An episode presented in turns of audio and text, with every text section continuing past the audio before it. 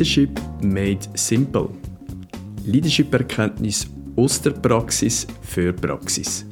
Mein Name ist Urs Lüthi.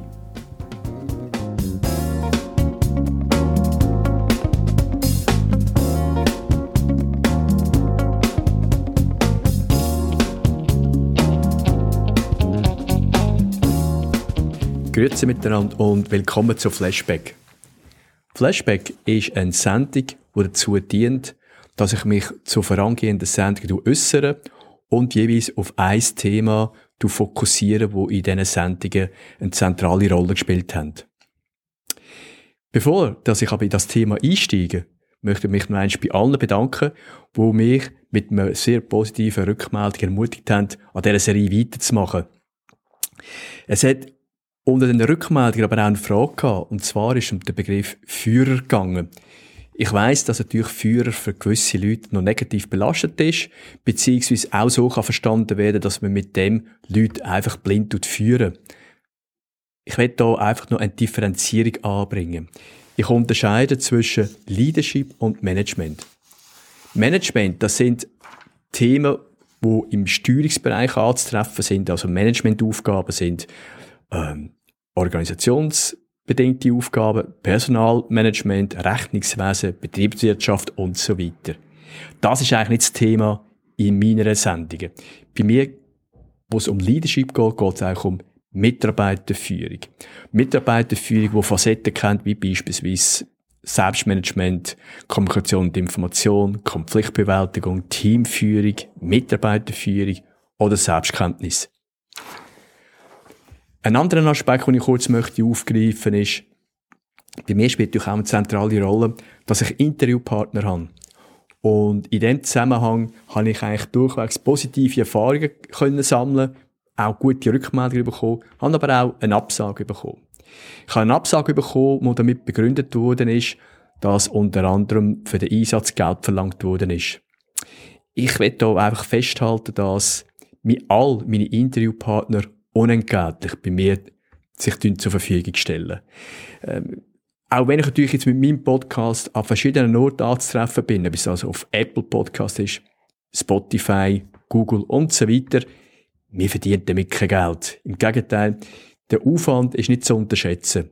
Das sind Arbeiten wie zum Beispiel Interviewpartner finden, die Interviews durchzuführen, editieren, das Ganze auch veröffentlichen, einen Teaser machen, wo auch soll als ein Anreiz dienen, um den Leuten die Sendung schmackhaft zu machen. Also von Geld verdienen kann da kein Rede sein. Selbstverständlich gibt es für mich einen gewissen Nutzen, dass auf meine Firma und auf meine Person aufmerksam gemacht wird, wenn ich das durchführe. Aber wenn jemand Geld verdienen dann würde ich ihm eigentlich nicht Podcast als ein Hobby empfehlen. Da gibt es lukrativere Möglichkeiten. So, das einfach zu den Reaktionen, die ich erfahren habe. Ich möchte jetzt auf das Thema eingehen, das ich anfangs erwähnt habe, das Vertiefungsthema, und zwar Vertrauen. Vertrauen ist also ein Punkt, wo sich eigentlich in allen Interviews, die ich geführt habe, meine roten Faden durchgezogen hat. Bevor dass ich die Elemente bekannt gebe, die ich aus Erfahrung selber auch in meinem Mandat angetroffen habe, wo eine vertrauensvolle Umgebung fördern können, möchte ich zuerst ein paar allgemeine Informationen dazu weitergeben. Zuerst gilt es zu unterscheiden, es gibt ja zwei Arten von Vertrauen. Es ist das Selbstvertrauen und das Fremdvertrauen. Und das Selbstvertrauen ist eigentlich zu verstehen, Zuversicht in die eigene Fähigkeit, in das eigene Können. Fremdvertrauen, wie es ja aus dem Wort schon kommt, kommt aus dem heraus, das Vertrauen, das ich meinem Umfeld oder einzelnen Menschen zugestehe. Ein Aspekt, der hier sicher zu beachten ist, Vertrauen hat man nicht einfach oder man hat es nicht. Vertrauen ist eigentlich ein Erfahrungswert. Also das Selbstvertrauen, das ich habe, baut sich auf aufgrund von Handlungen, Vorgehensweisen, die ich gesehen habe, was ich mit meinen Fähigkeiten kann erreichen kann. Das Gleiche ist auch das Fremdvertrauen. Auch das Fremdvertrauen baut auf aus der Erfahrung, die ich gemacht habe mit meinem Umfeld und wird vielfach schon während der Kindheit aufgebaut. Ein inter interessanter Punkt hier dabei ist noch eine Arbeit, die ich nachgelesen habe von der Universität in Oxford. Die haben in einer Studie können belegen, dass je höher das der Intelligenzquotient bei einem Menschen ist, umso vertrauensvoller ist er. Jetzt heisst das natürlich nicht einfach, dass sie einfach optimistischer sind und so einfach vertrauensvoll das Leben durchgehen, sondern mir geht davon aus, dass je höher das die Intelligenz von einer Person ist, umso besser sind seine Menschenkenntnisse. Oder anders gesagt, je cleverer als ich bin, umso besser kann ich es vis wie einschätzen und läuft das weniger Gefahr, bei den falschen Leuten, ja, das falsche Vertrauen können an den Tag zu legen. Eine andere Arbeit, die ich auch noch spannend finde, ist der sogenannte Pygmalion-Effekt. Die Arbeit basiert auf einer Arbeit, die Mitte der 60er Jahre in den Vereinigten Staaten von zwei Psychologen erarbeitet worden ist. Und zwar ist eigentlich das Setting wie folgt gewesen. Sie haben ein paar speziell ausgewählte Lehrer mitteilt, dass die Lehrer aufgrund von ihrer Arbeit, die sie in den letzten Jahren geleistet haben, das Privileg haben, für das nächste Schuljahr mit ausgewählten Schülern zusammenzuarbeiten. Ausgewählt im Sinne von Schülern, die ein höheres Potenzial und auch einen höheren IQ haben als die übrigen Schüler.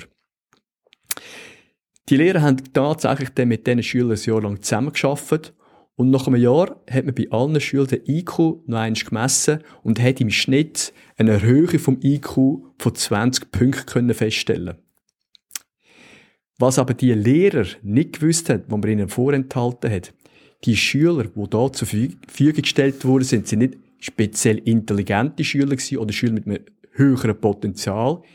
Überhaupt nicht. Die Schüler sind rein nach dem Losprinzip ausgewählt worden. Ich finde den Ansatz insofern spannend, dass es zeigt, dass eigentlich eine positive Entwicklung vom Umfeld ganz klar beim Vorgesetzten anfängt. Vertrauensumfeld ist natürlich schon ein Punkt, wo sich ja jeder wünscht, ob Vorgesetzte oder ein Mitarbeiter. Ich will in einem Klima von Vertrauen können schaffen. Was sich auch, aber auch immer wieder zeigt, je mehr, dass man Vertrauensklima einfordern tut, je mehr, dass man das zum Ausdruck bringt, dass man will, ein vertrauensvolles Klima haben umso weniger ist der Fall. Also ein vertrauensvolles Klima wird nicht durch Einfordern geschaffen, sondern durch ganz konkrete Verhaltensweisen. Ein wichtiger Aspekt zum Vertrauen können aufbauen besteht darin, dass man mal einmal Vertrauen und Vertrautheit unterscheiden. Vertrautheit ist das, was entsteht, wenn man mit der Person über eine längere Zeit zusammen ist. Ob das in einer Beziehung ist, im Privaten oder in der Arbeit man hat gewisse Verhaltensweisen, die man einfach kennt vom vis à und das zum Teil sogar kann antizipieren Das heisst aber nicht, dass ich das Vertrauen habe in diese Person. Es ist nur Vertrautheit.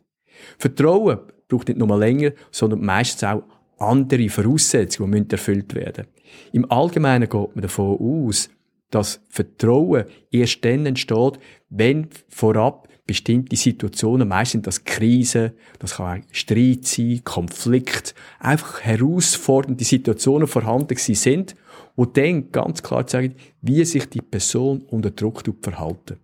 Das heißt, als Erkenntnis, Vertrauen entsteht nicht durch Knopfdruck, sondern muss zum Teil auch erduldet oder erarbeitet werden, und zwar nicht im Schönwetterprogramm-Modus, sondern eher im sogenannten Schlechtwetterprogramm.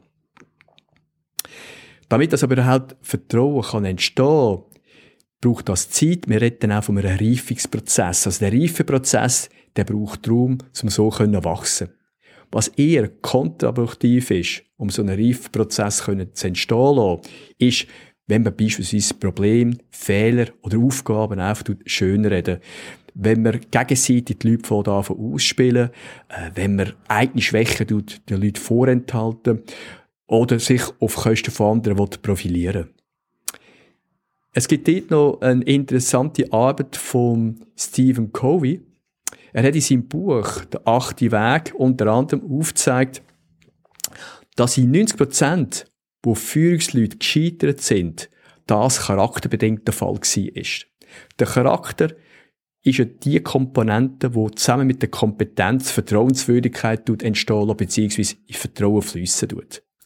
Im Wissen, wie wichtig das der Charakter von der Führungspersönlichkeit ist, stellt sich natürlich jetzt die Frage, was sind die entsprechenden Eigenschaften, die so eine Person auszeichnen.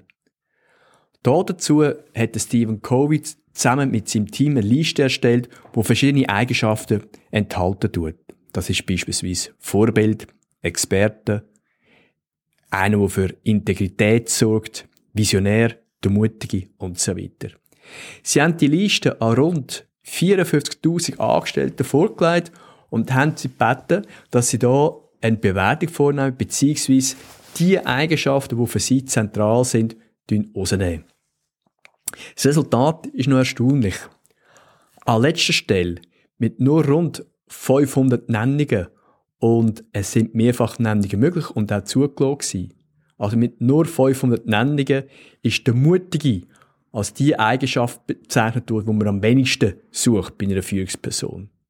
Auch der Motivator hat es auf nur 3000 Stimmen gebracht und ist an drittletzter Stelle gelandet. Weit vor, aber nicht ganz vor, ist der Kommunikator mit rund 8000 Nennungen. Die wichtigste, die zentrale Eigenschaft von einer effektiven Führungsperson ist Integrität. Integrität hat rund 15.000 Stimmen bekommen und ist praktisch einig weiter als der zweitplatzierte Kommunikator. Ich möchte jetzt auf die Punkte sprechen kommen, wo ich aus Erfahrung weiss, die dazu führen können, dass ein vertrauensvolles Klima entsteht.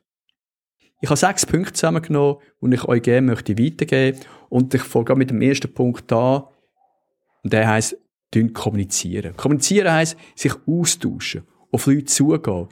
Ich habe vielfach die Erfahrung gemacht, dass es dort Unstimmigkeiten gibt, wo das Vertrauen zurückgeht, wo nicht mehr kommuniziert wird.